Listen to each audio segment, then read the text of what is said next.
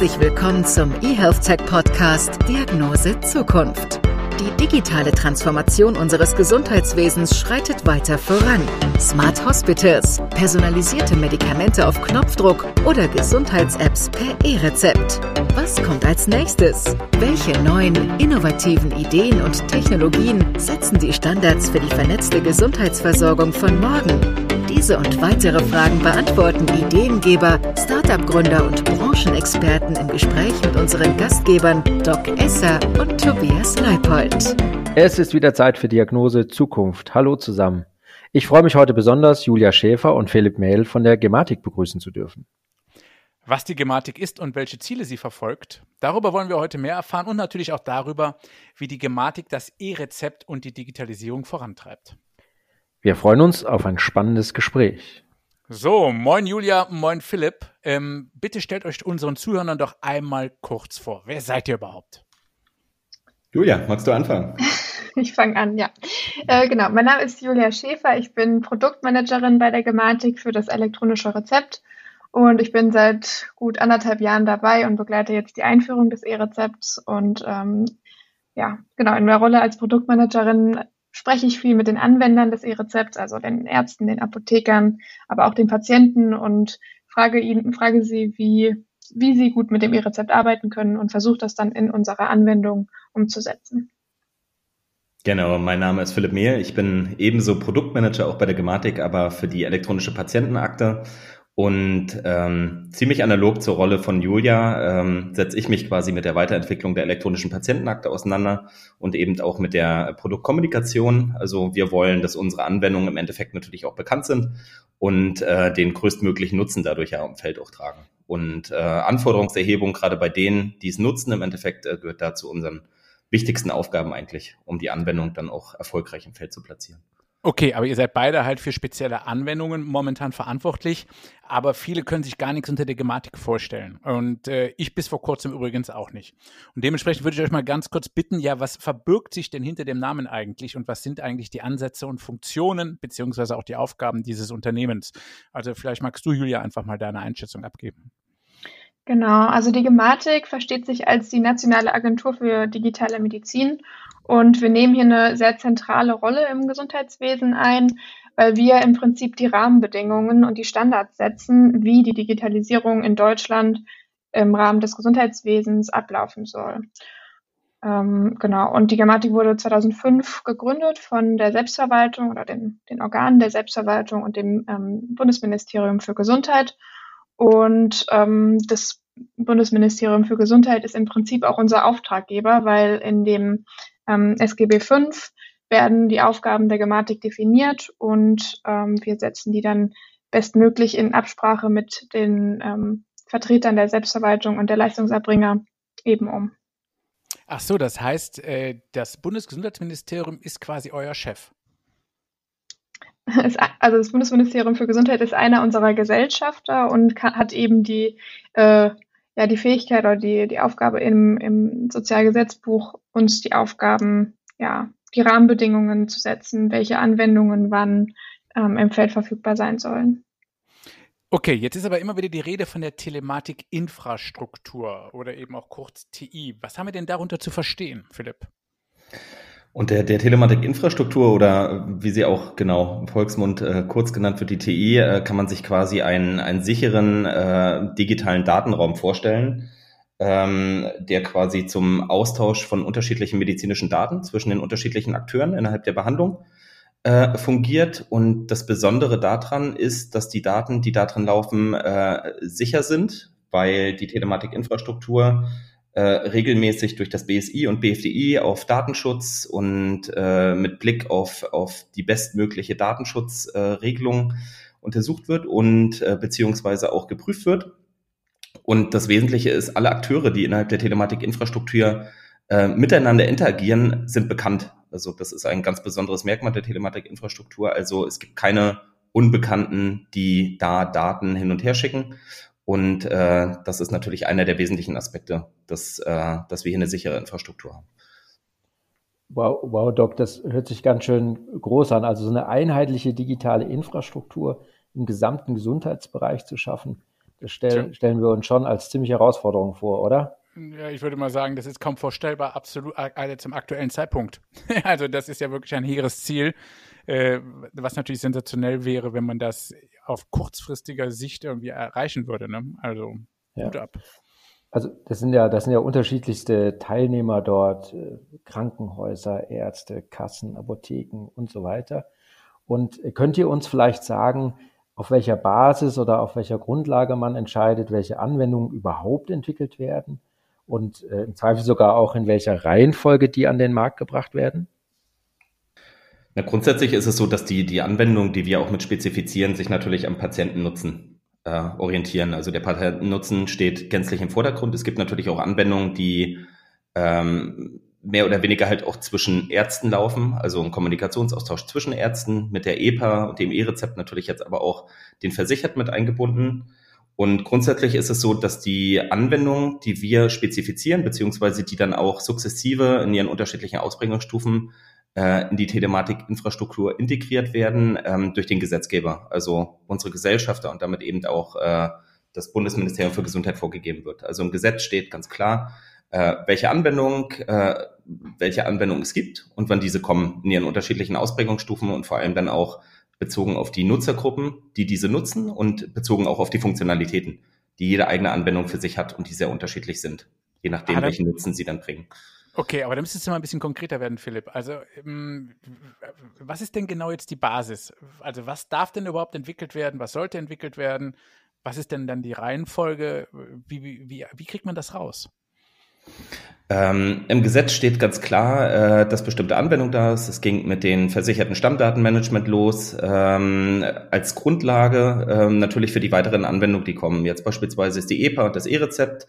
Äh, Gerade die EPA ist jetzt ausgerollt worden in, erster, in ihrer ersten äh, Ausbaustufe. Das steht dann im Gesetz weiter geregelt, dass beispielsweise im nächsten Jahr zum 1.1. bei der EPA die nächste Ausbaustufe kommt, die hat wiederum neue Nutzergruppen, hat neue Funktionalitäten und es gibt in 2023 eine weitere Ausbaustufe definiert. Darüber hinaus werden neue Ausbaustufen aller Anwendungen dazukommen, auch neue Anwendungen, die dann sukzessive auch mit der Fortschreibung des Gesetzes und natürlich auf Basis der entsprechenden Anforderungen, die das Gesamtsystem äh, stellt, äh, entwickelt werden. Aber jetzt mal ganz doofe Frage. Ähm, äh, auf welcher Grundlage wird es denn jetzt ermittelt? Also geht man dann zum Beispiel zu, geht man in die Einkaufsstraße und sagt, entschuldigen Sie, aber was erwarten Sie von der Digitalisierung in der Medizin oder was erhoffen Sie sich? Was wünschen Sie sich als nächstes? Wünschen Sie sich als nächstes das E-Rezept oder wie macht man das? Grundsätzlich ist es ja so, dass äh, es gibt bestimmte Anforderungen und Herausforderungen auch im Gesundheitswesen. Zum einen ähm, durch die Alterung der Bevölkerung gibt es mehr Patienten, äh, Arztkontakte, dadurch eine höhere Interaktion und natürlich einen höheren, äh, einen höheren Bedarf an Ressourcen, beziehungsweise ist natürlich, äh, wie wir glaube ich alle wissen, äh, Kostentreiber auch extrem, äh, eine extrem große Herausforderung. Und äh, mit Hilfe der Anwendung, die jetzt auch gesetzlich vorgesehen, die wir sukzessive ähm, spezifizieren und einführen, soll genau diese Erforderung, äh, diese Herausforderung halt ähm, gelöst werden. Wie beispielsweise mit dem E-Rezept ähm, ich glaube, korrigiere mich Julia, 500 Millionen Papierrezepte abgeschafft werden und diese schneller und digital äh, von A nach B geschickt zu werden. Also es hat, es minimiert den Aufwand, es äh, macht die, äh, die Prozesse schlanker in der Praxis, was sukzessive natürlich auch dazu führt, dass mehr Zeit einfach äh, für den Austausch zwischen Arzt und Patient da ist und ähm, macht im Endeffekt die ganze Infrastruktur, die in vielen anderen Bereichen, wie zum Beispiel äh, in der Versicherung, äh, im Bank oder im E-Commerce halt heute schon komplett digital sind, äh, sukzessive schlanker und, und äh, digitaler und einfacher. Genau, vielleicht noch ergänzend dazu, ähm, das Bundesministerium für Gesundheit äh, macht, entscheidet natürlich nicht komplett alleine, äh, wann welche Anwendung kommt, sondern ist ja auch im Austausch mit den übrigen Gesellschaftern der Gematik, also den Vertretern der Apotheker, der Ärzte, der Krankenhäuser und auch der Krankenkassen. Und im gemeinsamen Austausch wird dann festgelegt, wann welche Anwendung ähm, wie eingeführt wird. Genau, und dann ist es so, Gerade, gerade in dem Gesetz äh, ist oftmals ein sehr, ein sehr abstrakter Rahmen vorgegeben, der ist gar nicht äh, so sehr runterdefiniert. Und äh, da kommt eben auch unsere Rolle als Produktmanager zu tragen, dass wir die Anwendung dann auch im Austausch mit den eigentlichen Anwendern oder mit den Interessenverbänden der Anwender der Industrie beziehungsweise der Ärzte oder der Therapeuten entsprechend auf fachlicher Ebene äh, zusammentragen und daraus dann entsprechend äh, technische Spezifikationen machen, die dann wiederum umgesetzt werden in die eigentlichen Produkte, weil das differenziert uns auch nochmal, ähm, beziehungsweise äh, gibt vielleicht auch nochmal ein besseres Bild auf die Gematik. Wir selber, bis auf das E-Rezept, das ist jetzt etwas, etwas speziell, bauen selber keine Produkte. Wir bauen im Endeffekt technische Landkarten und Anforderungen, die durch die Industrieunternehmen umgesetzt wird. Und gerade in der Praxis sind ja unterschiedliche Komponenten äh, vorhanden, wie einen Connector oder einen Kartenterminal, wo zum Beispiel eine Identifikations- oder Signaturkarte, Institutionkarte verbaut ist. Und äh, diese Komponenten, die werden auf Basis unserer Spezifikation ähm, gebaut, die kommen zu uns zurück wir testen die, äh, lassen die entsprechend zu und dann gehen die sozusagen ins Feld. Ah, okay, jetzt habe ich es verstanden. Und diese Anwendungen äh, gelten ja nur für die gesetzlichen Krankenkassen beispielsweise oder werden auch die privaten reingezogen? Genau, also die Anwendungen sind aktuell erstmal nur für die gesetzlich Versicherten äh, verfügbar. Die privaten Krankenkassen ähm, Krankenversicherungsunternehmen waren ähm, äh, eine Zeit lang kein Gesellschafter mehr von der Grammatik, sind jetzt aber wieder Gesellschafter. Das heißt, ähm, die, der PKV-Verband ähm, sitzt jetzt mit am Tisch mit GKV und BMG und den anderen Gesellschaftern und möchte jetzt auch ähm, die Anwendungen der Grammatik oder der Telematikinfrastruktur für deren Versicherten ähm, anbieten. Und äh, die Grundvoraussetzung, dass ein Versicherter aber eine Anwendung der Telematikinfrastruktur überhaupt nutzen kann, ist, dass er eine Identität in der Telematikinfrastruktur hat. Und bei den gesetzlich Versicherten ist das die elektronische Gesundheitskarte. Und ähm, die privaten Versicherungen müssen jetzt entweder diese Gesundheitskarte noch ausgeben oder sie warten, äh, bis es die digitalen Identitäten gibt. Die kommen ja auch im, im Laufe des Jahres dazu. Und ähm, genau, dann, sobald die Privatversicherten entweder die Gesundheitskarte oder eine digitale Identität haben, dann können sie die Anwendungen ähm, auch nutzen. Wunderbar. Ähm, vielen Dank. Dann lass uns doch mal in die konkreten Anwendungen reinschauen. Also es gibt das äh, E-Rezept und es gibt die elektronische Patientenakte, kurz EPA. Ähm, und die, lass uns mal mit der EPA starten, da sie ja gesetzlich Versicherten schon seit letztem Jahr im Januar zur Verfügung stehen und sie ein Anrecht auf die Nutzung haben. Philipp, die, die EPA kennt man ja inzwischen vielleicht als App-Angebot der eigenen Krankenkasse, aber wie funktioniert diese denn genau und welche Rolle spielt ihr da eigentlich bei der Entwicklung und Umsetzung?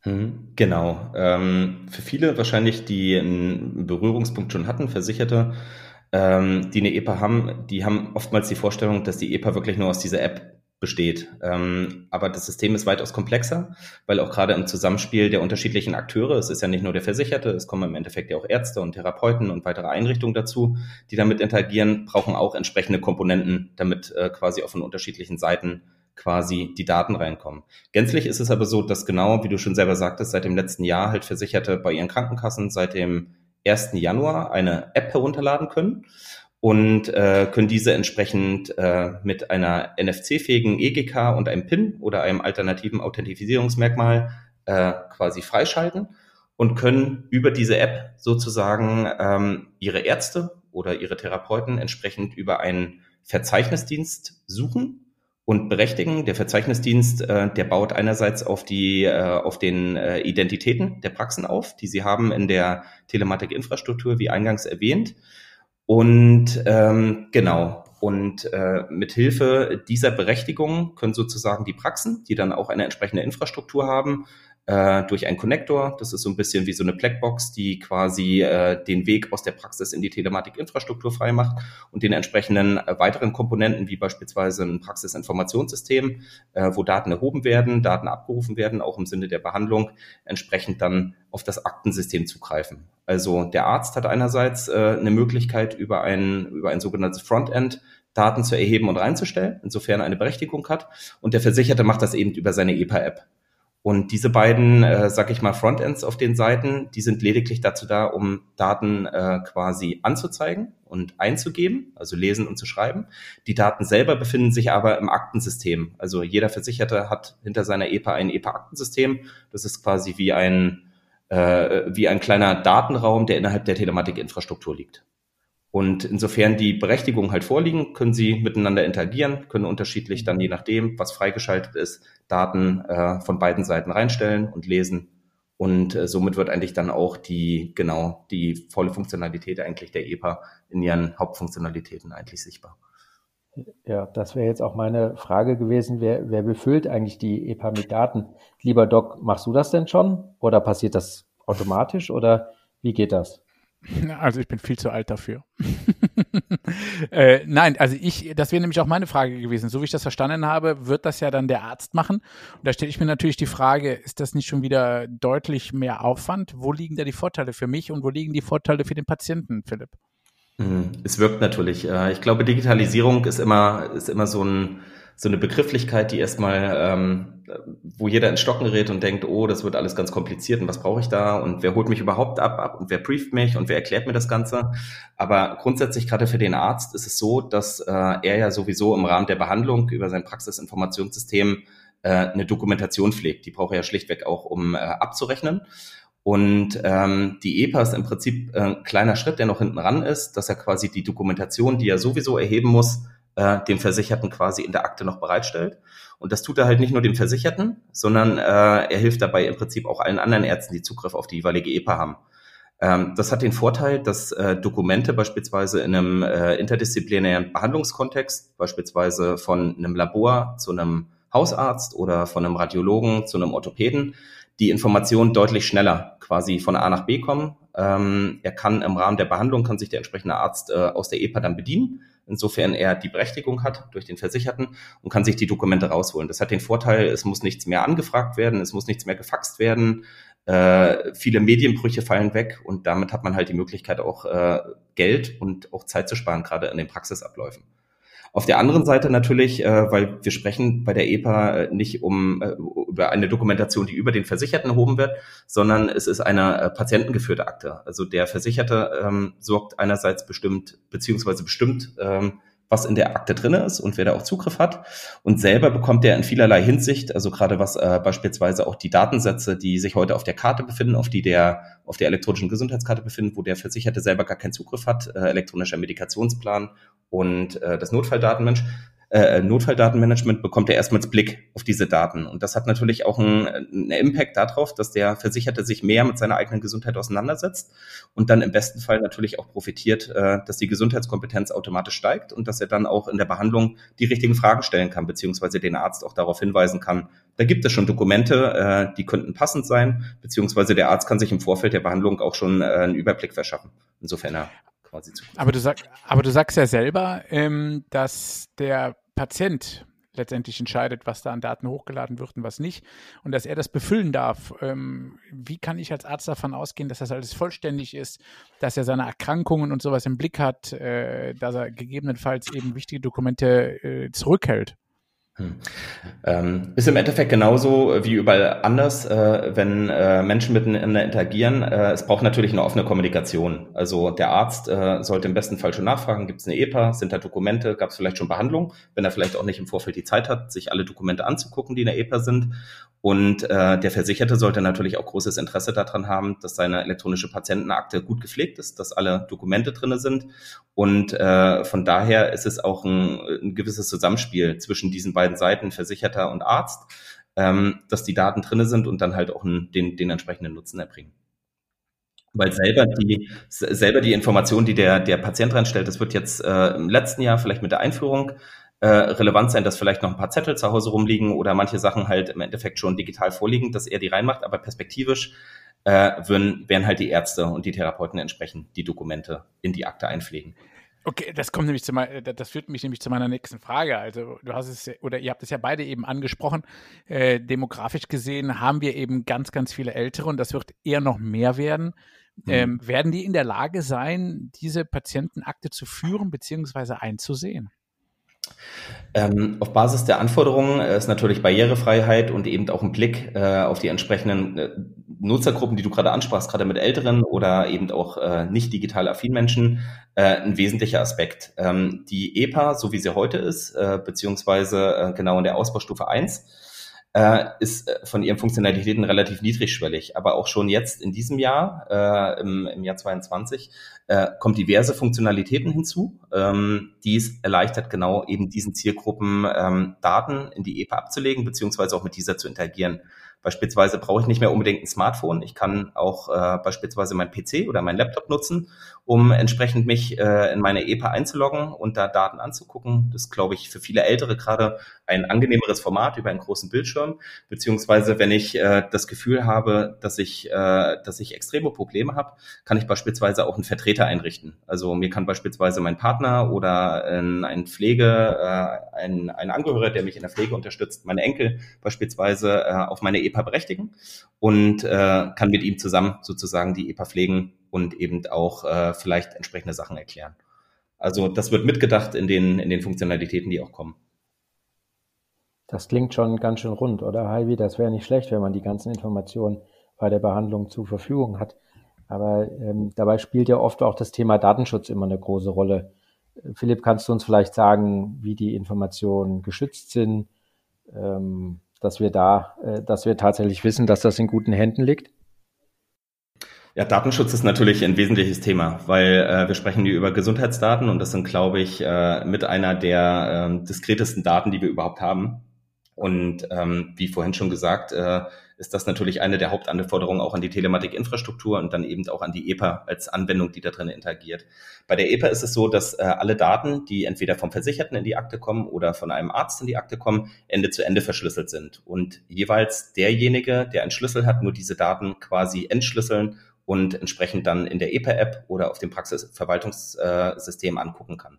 Das bedeutet, äh, wenn irgendjemand auf die Daten zugreifen sollte, äh, was eher unwahrscheinlich ist, würde er lediglich verschlüsselte Daten bekommen und könnte damit gar nichts anfangen. Und äh, im Sinne der, äh, Sinne der Sicherheit diese Daten, die in, in den EPA-Aktensystemen liegen, das sind gänzlich auch alles nur Kopien. Also die Originale sind immer da, wo die Daten entsprechend erhoben wurden, also dann in meisten Fällen in der Praxis. Äh, die liegen verschlüsselt auf Servern, die sich in Deutschland befinden. Und diese Server werden äh, durch die Krankenkassen angeboten und bereitgestellt und eben durch die IT-Dienstleister betrieben. Das bedeutet aber auch, äh, gerade auch die Kassen haben keinen Schlüssel entsprechend, um diese Daten zu entschlüsseln. Also sie haben keinen Zugriff.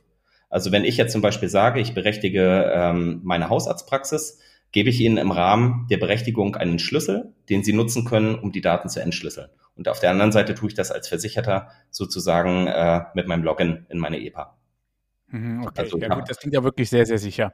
Ähm, aber diese ganzen Gesundheitsdaten, die könnten natürlich auch sinnvoll weitergenutzt werden von Dritten. Äh, Public Health Forschung oder ähnliche Services. Ist das geplant oder ist das eben aufgrund des Datenschutzes gar nicht möglich? Ähm, das ist im Endeffekt auch geplant. Ähm, da hat sich der Gesetzgeber zu Gedanken gemacht, weil wir ähm, in diesem Jahr anfangen, das erste Mal äh, strukturierte Daten auch zu heben. Also ganz konkret äh, hilft dabei die KBV oder beziehungsweise auch ein Tochterunternehmen, die Mio 42. Die spezifizieren gerade äh, beziehungsweise haben im letzten Jahr und in diesem Jahr die ersten äh, strukturierten äh, Medizinobjekte wir sprechen auch von MIOS, medizinische Informationsobjekte. Und äh, das sind äh, beispielsweise jetzt in erster Auswahl der Impfpass, äh, das, äh, der Mutterpass, das äh, Kinderuntersuchungsheft und das Samenbonusheft. Und auf Basis dieser strukturierten Daten können wir die natürlich wesentlich besser ähm, pseudonymisieren und entsprechend dann bei Bedarf, beziehungsweise auch insofern es der Versicherte möchte, die beispielsweise ähm, Forschungsunternehmen zur Verfügung stellen, um daraus äh, bessere Behandlungen, bessere äh, genau Behandlungsmethoden zu entwickeln. Also es ist schon geplant, dass die Daten ähm, natürlich insofern es der Versicherte möchte, entsprechend auch weiter genutzt werden können. Okay, finde ich aber gar nicht so verkehrt, muss ich sagen, wenn es denn mit Zustimmung äh, erfährt. Ähm, jetzt finde ich ja ganz entspannt, bevor ich überhaupt mit der Patientenakte schon in Kontakt gekommen bin, seid ihr schon an der EPA 2.0. Äh, was ist denn mit der Version und was äh, habe ich da zu erwarten? Genau, also wir haben quasi im letzten Jahr, äh, 2021, wurde die EPA 1.0 in ihren Grundfunktionen eingeführt und äh, mit dem Beginn diesen Jahres äh, wurde diese Akte entsprechend auf die äh, Ausbaustufe 2 migriert. Äh, es gibt auch eine weitere, eine dritte und jeder dieser Ausbaustufen beinhaltet einerseits, dass die äh, Nutzergruppen erweitert werden. Also es werden sukzessive neue Nutzergruppen angebunden. Das sind äh, in diesem Jahr mit der EPA 2.0 beispielsweise die Privatversicherten, die die gesetzlich Versicherten ergänzen. Das hatte Julia eingangs schon gesagt. Es kommen aber eben auch weitere ähm, Leistungserbringer zu, beispielsweise die Pflege, Hebammen, ähm, die öffentlichen Gesundheitsämter, Reha-Kliniken und äh, viele weitere, die sukzessive entsprechend dann natürlich Komponenten anschaffen müssen. Also sie müssen sich eine gewisse Infrastruktur aufbauen, um dann an die Telematik-Infrastruktur quasi anzudocken und äh, ihre Rechte auf Basis des Gesetzes halt äh, nutzen zu können, um auf die EPA zuzugreifen. Was natürlich äh, attraktiver in dem Sinne auch für, für, für die Leistungserbringer, aber auch äh, für die Versicherten ist, äh, dass parallel zu den Nutzergruppen den, der Funktionsrahmen äh, sukzessive ausgebaut wird, um mehr Möglichkeiten auch noch in der EPA zu haben, als nicht nur Daten auf der Seite, auf der einen Seite reinzustellen, auf der anderen Seite rauszuholen. Äh, beispielsweise, wie schon gesagt, äh, wird es äh, unterstützende Maßnahmen geben, um gerade älteren oder nicht so technikaffinen ähm, Versicherten unter die Arme zu greifen im Sinne eines Desktop-Clients, also die Nutzung der EPA auch über einen PC oder über einen Laptop und eben auch mit der Vertreterregelung, die ich eingangs schon erwähnt hatte, so dass ich äh, beispielsweise einem Partner oder pflegen, äh, pflegenden Angehörigen entsprechend äh, meine EPA freigeben kann, der sie quasi nutzt. Und äh, im Sinne der Interoperabilität, weil ähm, das ist ja einer unserer Hauptaspekte, die Spezifikation, die wir darstellen, auf dem die unsere Produkte aufbauen, äh, die sind standardisiert. Also es ist im Endeffekt völlig egal, bei welcher Krankenkasse ich versichert bin oder welches Praxisinformationssystem der Arzt nutzt. Ähm, die können die Daten, die in der EPA sind, lesen mit ihren, äh, mit ihren Daten. Und dementsprechend äh, wird es auch äh, auf Basis dessen einen Kassenwechsel möglich sein. Also wenn ich als Versicherter in diesem Jahr entscheide, ich äh, gehe beispielsweise von der Barmer zur TK, kann ich meine EPA einfach mitnehmen. Also es geht nichts verloren. Ich lade mir dann einfach die neue App runter und die Daten, die vorher drin sind, äh, sind auch entsprechend wieder da. Und einer der wesentlichen Aspekte, der dieses Jahr noch dazukommt, ist äh, einerseits die Krankenkassen werden gewissermaßen angebunden. Also wenn ich das möchte als Versicherter, habe ich äh, die Möglichkeit, äh, meine Krankenkasse zu berechtigen, äh, beispielsweise Abrechnung in die EPA zu legen, um mir selber mal ein Bild darüber zu verschaffen, was eine Krankenkasse eigentlich abrechnet über die Dinge, ähm, die mit mir beim Arzt in der Praxis, beim Therapeuten entsprechend passieren. Äh, dazu muss man aber sagen, das impliziert nicht automatisch, dass die Krankenkasse irgendwas lesen kann, was meine EPA ist. Sie haben wirklich nur Schreibrechte. Und äh, mit Blick auch nochmal äh, auf die Forschung, eine weitere Ausbaustufe dann auch ab dem Jahr 2023, äh, werden jetzt sukzessive ähm, strukturierte Daten in die Akte wandern, weil auf Basis der strukturierten Daten, diese kann man besser nachnutzen, ähm, die lassen sich äh, einfacher erheben. Und ähm, das Suchen und Filtern im Endeffekt in der in einer sehr gut gefüllten EPA ist dadurch noch deutlich einfacher. Und mit den vier Pässen sind das die ersten vier und es werden in den nächsten Jahren viele andere dazukommen, wie beispielsweise ähm, digitale Gesundheitsanwendungen, Labordaten, ähm, EMP und viele weitere Dokumente, die standardmäßig jetzt auch schon im Gesundheitswesen quasi ausgetauscht werden, aber eben noch auf einer nicht strukturierten und analogen Art und Weise. Im neuen Jahr 22 ähm, gibt es aber noch eine weitere Anwendung der Genetik, nämlich das E-Rezept. Das soll ja irgendwann mal ähm, das bisher rosafarbene Papierrezept ablösen. Julia, was verstehe ich denn unter einem elektronischen Rezept und wie funktioniert das eigentlich, insbesondere im Vergleich zum bisherigen Papierrezept? Genau, das elektronische Rezept ist im Prinzip die Digitalisierung von dem rosa Zettel, wie du es eben auch schon gesagt hast. Also die Verordnung von apothekenpflichtigen Arzneimitteln wird künftig nicht mehr auf Papier ablaufen, sondern der Datensatz der Verordnung wird sicher, fälschungssicher ähm, in der Telematikinfrastruktur gespeichert, sobald der Arzt es erstellt hat. Und der Patient kann dann dieses E-Rezept wie heute auch in jeder Apotheke in Deutschland einlösen und bekommt dann seine Medikamente. Ähm, der ganze Prozess ändert sich aus pa Patientenperspektive gar nicht so groß. Also wirklich, man bekommt ähm, das Rezept entweder ausgedruckt oder per App und kann es dann einlösen gehen. Und ähm, bei den Ärzten ändert sich der Prozess insofern, dass ähm, das Rezept am pra Praxisverwaltungssystem erstellt wird und dann fälschungssicher mit dem sogenannten Heilberufsausweis signiert wird. Dafür muss der Arzt seinen Heilberufsausweis in das Kartenterminal stecken und die PIN eingeben. Ähm, und dann ist dieses Rezept fälschungssicher in der Telematikinfrastruktur eben gespeichert und nur noch der Versicherte selbst, der Arzt und der Apotheker, den sich der Versicherte aussucht, nur diese drei können eben auf das E-Rezept zugreifen. Mm, der Patient kann das Rezept mit der E-Rezept-App ähm, abrufen, sofern er die benutzt. Dafür ist eine Anmeldung mit der elektronischen Gesundheitskarte und der dazugehörigen PIN notwendig in der App.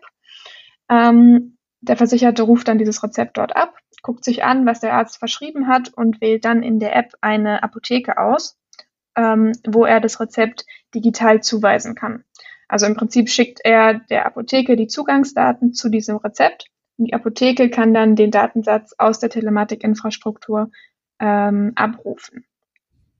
Für die Versicherten, die kein Smartphone haben, ähm, die haben wir beim E-Rezept natürlich auch bedacht. Da kann der Arzt einen Ausdruck generieren. Äh, da sind dann so, so QR-Codes drauf. Also wir nennen das immer Rezeptcode und damit kann der Versicherte auch in die, in die Apotheke gehen und der Apotheker scannt dann diesen Rezeptcode ab und kann dann eben das Rezept abrufen. Super, da hast du ja schon auch einige Vorteile genannt, äh, liebe Julia. Jetzt wäre unsere Frage, welche, welche Vorteile bietet denn das E-Rezept den Beteiligten? Kannst du das sagen? Ja, also das Rezept, das E-Rezept hat eigentlich für alle Beteiligten im ganzen Prozess Vorteile. Ähm, auf Seiten des Arztes ist es eine ähm, Prozessverbesserung im Praxisablauf. Das heißt, der Arzt muss nicht mehr die Rezepte händisch unterzeichnen, sondern es reicht aus, wenn er einmalig an dem Tag morgens ähm, die sogenannte Komfortsignatur aktiviert. Das heißt, er tippt dann einmal die PIN ein und kann bis zu 250 Signaturen auslösen am Computer. Ähm, das heißt, er kann eigentlich mit einem Klick das Rezept unterzeichnen ähm, und das Rezept wird dann auch auf Vollständigkeit geprüft. Das heißt, die Apotheken müssen dann nicht mehr anrufen in der Arztpraxis, wenn ein Rezept unleserlich ist oder ähm, eine Information fehlt, sondern die Informationen auf dem Rezept sind formal schon mal vollständig. Das heißt, hier ist einfach weniger Kommunikation notwendig ähm, zwischen Arzt und Apotheke. Und daraus ergibt sich dann auch der Vorteil für die Apotheke. Die Apotheke hat nämlich immer ein fälschungssicheres, echtes E-Rezept ähm, in der Hand und kann auch überprüfen, ob das ein echter Arzt erstellt hat. Und die Apotheke kann sich darauf verlassen, dass es zumindest keine formalen Fehler mehr gibt.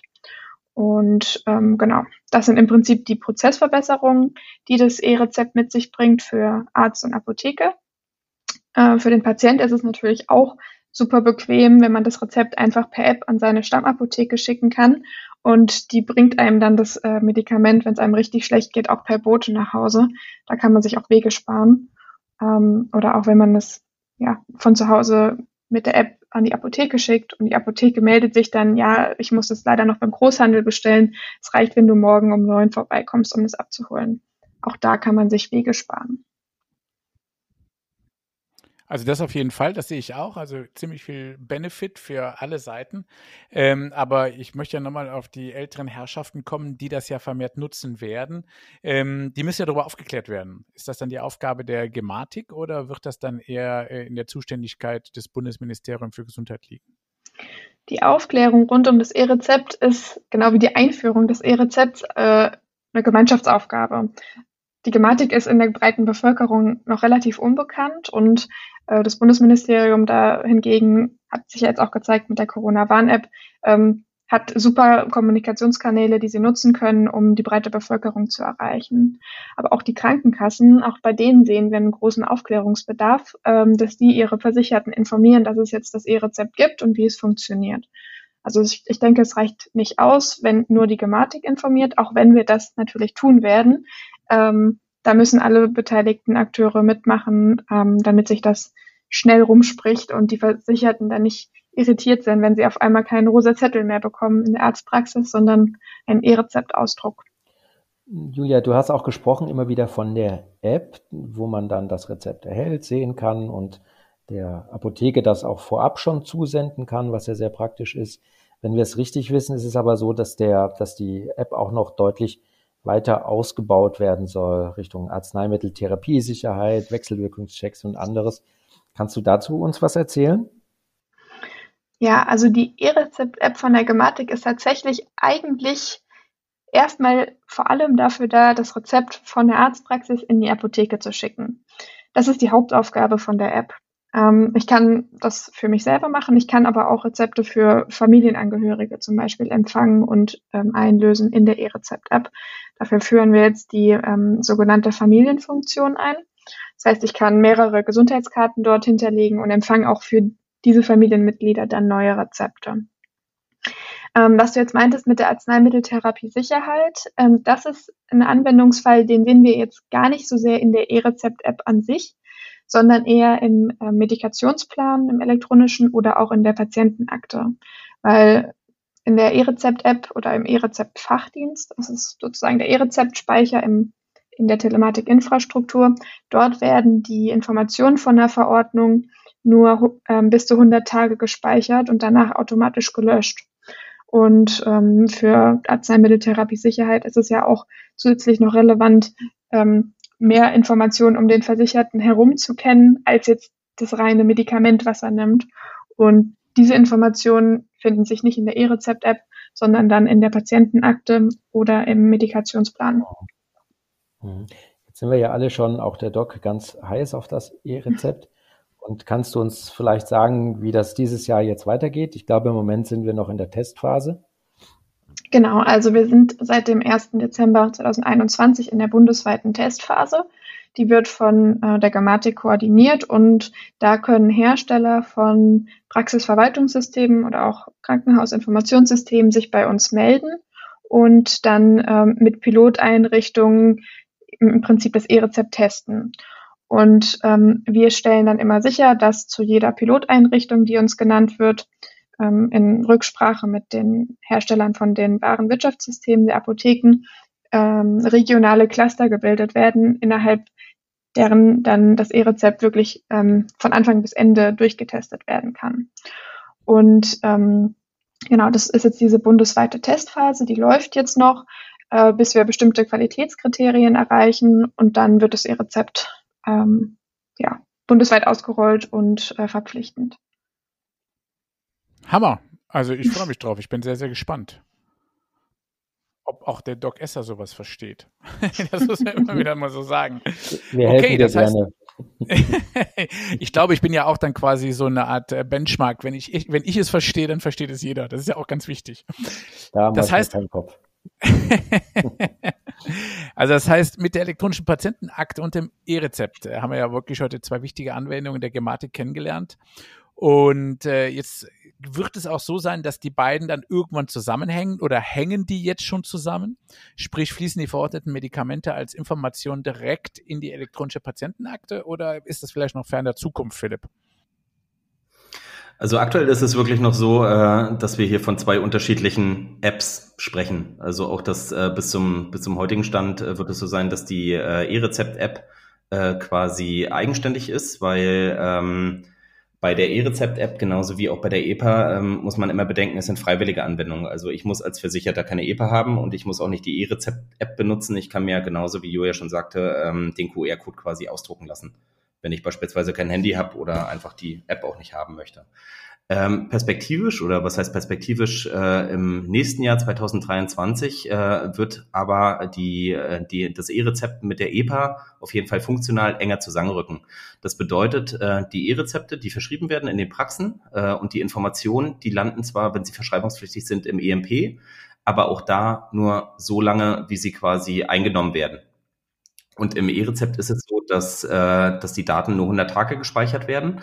Und so äh, wird es sein, dass äh, die E-Rezeptdaten aus dem E-Rezeptdienst äh, entsprechend automatisiert in die EPA geschrieben werden, als eine sogenannte Arzneimittelhistorie. Also es wird äh, langfristig da dokumentiert, äh, was entsprechend äh, eingenommen wurde. Und auf Basis dieser Daten kann man dann natürlich äh, viel besser äh, Behandlungen ableiten, beziehungsweise so kann der Arzt auch mal gucken, was hat der Arzt, äh, was hat der Patient bei vielleicht gleichen Beschwerden vor drei Jahren bekommen, welche Medikamente hat er gut vertragen, beispielsweise um auch Arzneimittel, Aspekte der Arzneimitteltherapiesicherheit abzuleiten, dass zum Beispiel ein Medikament mit dem anderen nicht gut funktioniert hat. Ähm, genau, also 2023 wird es da auch die ersten Brücken, die ersten Synergien zwischen diesen beiden Anwendungen geben. Toll. Also Tobi, ich freue mich absolut darauf und ich muss sagen, genau. ja, bitte. Ich wollte noch ergänzen, ähm, dass wir bei dieser Verknüpfung zwischen der Patientenakte und dem E-Rezept nicht nur die Informationen übertragen werden, was verordnet wurde, sondern auch die Informationen, was in der Apotheke dann tatsächlich abgegeben wurde. Also diese sogenannten Dispensierinformationen werden dann auch in die Patientenakte übertragen, so dass der Arzt dann auch sehen kann, was hat die Apotheke meinem Patienten eigentlich mitgegeben äh, im Vergleich zu dem, was ich verschrieben habe. Die Transparenz wird es dann auch geben. Was ich übrigens auch wirklich äh, sinnig und auch notwendig halte. Ne? Ich bin nämlich zum Teil auch echt verwundert, was man aufschreibt und was der Patient dann tatsächlich bekommt. Ähm, na klar, der Wirkstoff ist immer der gleiche, aber der Patient, die Patientin, die sind dann doch immer etwas verunsichert. weil die natürlich oft den Unterschied einfach gar nicht sehen oder die Gemeinsamkeiten. Also pff, Tobi, ich muss sagen, ich bin sehr, sehr begeistert. Ich habe heute, glaube ich, zum ersten Mal die Aufgaben der Gematik verstanden. Das ist ja auch mal eine tolle Angelegenheit. So, und wir sind an dieser Stelle leider auch fast am Ende. Aber wir haben immer noch zwei Fragen. Die erste Frage stelle traditionsgemäß der Doc Esser. Ähm, ich fange mit der Dame an, liebe Julia, und danach äh, der Philipp. Bitte bitte ich um die Beantwortung. Wir haben jetzt ganz, ganz viel über Digitalisierung gesprochen. Was ist denn deine liebste analoge Gewohnheit, die sich auch in Zukunft nicht digitalisieren lässt? Äh, meine liebste digitale Angewohnheit ähm, ist es tatsächlich, mit Freunden oder netten Kollegen einen schönen Abend zu verbringen, zusammensitzend in einem netten Restaurant. Man hat dabei Corona so die eine oder andere Alternative, digitale Alternative vor allem kennengelernt. Ich finde, das ist aber alles irgendwie, ist nicht das Gleiche, wie wenn man sich sieht und zusammensitzt und was Leckeres isst. Ah, das finde ich sehr, sehr schön. Definitiv. Also da kriege ich direkt wieder Lust, mir ein Bier aufzumachen. Aber da, ich warte noch ein bisschen. Wir haben noch ein bisschen früh. Philipp, was ist denn deine liebste analoge Gewohnheit, die sich definitiv auch in Zukunft nicht digitalisieren lässt? Ja, bei der ganzen Digitalisierung und äh, natürlich das, äh, das Gesundheitswesen daher weiterzubringen, ähm, nehme ich nicht zu sagen, dass äh, Sport eine wichtige, äh, eine wichtige Tätigkeit ist, die sich nicht digitalisieren lässt. Für mich und ich hoffe auch nie äh, digitalisiert wird, äh, weil ähm, ich finde, man braucht einfach auch einen wichtigen Ausgleich. Und äh, den kann man alleine machen, den kann man mit Freunden machen. Also es knüpft so ein bisschen auch an. Und äh, das ist, glaube ich, auch ein wichtiger Indikator dafür, dass wir äh, beispielsweise für mich persönlich auch gute Arbeit leisten. Finde ich ganz interessant, Philipp. Äh, ganz, ganz viele, die in der Digitalisierung tätig sind, betreiben auch viel Sport, ne, Tobi? Also das zieht sich durch alle Podcast-Folgen. Ja, ab und zu muss man da richtig weit laufen, ne? Ja, ganz genau. Unter anderem. Tobi, die letzte Frage von deiner Seite. Liebe Julia, lieber Philipp, vielen Dank bis dahin. Jetzt haben wir natürlich noch die wichtigste Schlussfrage an euch und Julia darf natürlich wieder zuerst. Wie lautet deine oder eure persönliche Diagnose Zukunft? Mm, ich bin eigentlich ein sehr optimistischer und positiver Mensch. Deswegen ist meine Diagnose für die Zukunft, äh, dass die Anwendungen der Telematikinfrastruktur, in die wir gerade sehr viel Arbeit stecken, äh, in Zukunft tatsächlich auch in der Regelversorgung ankommen, wo sie dann auch ihren Nutzen und ihren Mehrwert für die Versorgung der Patienten bringen können. Äh, Philipp, wie lautet denn deine persönliche Diagnose Zukunft? Also meine Diagnose Zukunft lautet äh, ganz klar, ich meine, wir, wir sprechen hier von einem riesigen Bereich mit ganz vielen unterschiedlichen äh, Nutzern und Versicherten und Leistungserbringern drin. Alle haben sehr unterschiedliche Anforderungen. Und ich denke, für mich, wenn ich äh, einmal aus der Vogelperspektive oben rauf gucke, ist ähm, Digitalisierung ist für mich ein Schulterschluss. Und ähm, ich denke, jeder sollte Teil davon werden innerhalb der, der, äh, der Versorgung. Und Digitalisierung ist halt auch eine gemeinsame Sache. Also jeder muss entsprechend äh, seinen Teil dazu beitragen, dass wir als ganzes System oder eben auch die Anwendung in dem System, wie Julia halt auch schon sagte, erfolgreich werden. Also das ist keine Aufgabe der Gematik nur alleine, das äh, ist gänzlich eine Aufgabe von uns allen. So, und da kann ich dir noch recht geben. Und gemeinsam dürfen wir jetzt diesen Podcast beenden und auch darüber freuen, was das für eine schöne Diskussion geworden ist. Das war heute wieder Diagnose Zukunft mit Julia Schäfer und Philipp Mell von der Gematik und natürlich Tobias Leipold und dem schlauen Doc Esser. Bleibt gesund, uns gewogen. Auf bald. Tschüss. Wir hoffen, wir konnten Ihnen neue Denkanstöße geben und sind gespannt auf die nächste Episode Diagnose Zukunft. Was denken Sie, wie die Digitalisierung die Gesundheitsversorgung verändert? Wir freuen uns auf Ihre Meinung, neue Ideen und Gedanken. Schreiben Sie uns an redaktion.diagnosezukunft.de. Folgen oder bewerten Sie uns gern auf Spotify, Apple Podcasts, Google Podcasts, Podimo oder Deezer. Vielen Dank fürs Zuhören. Bleiben Sie gesund.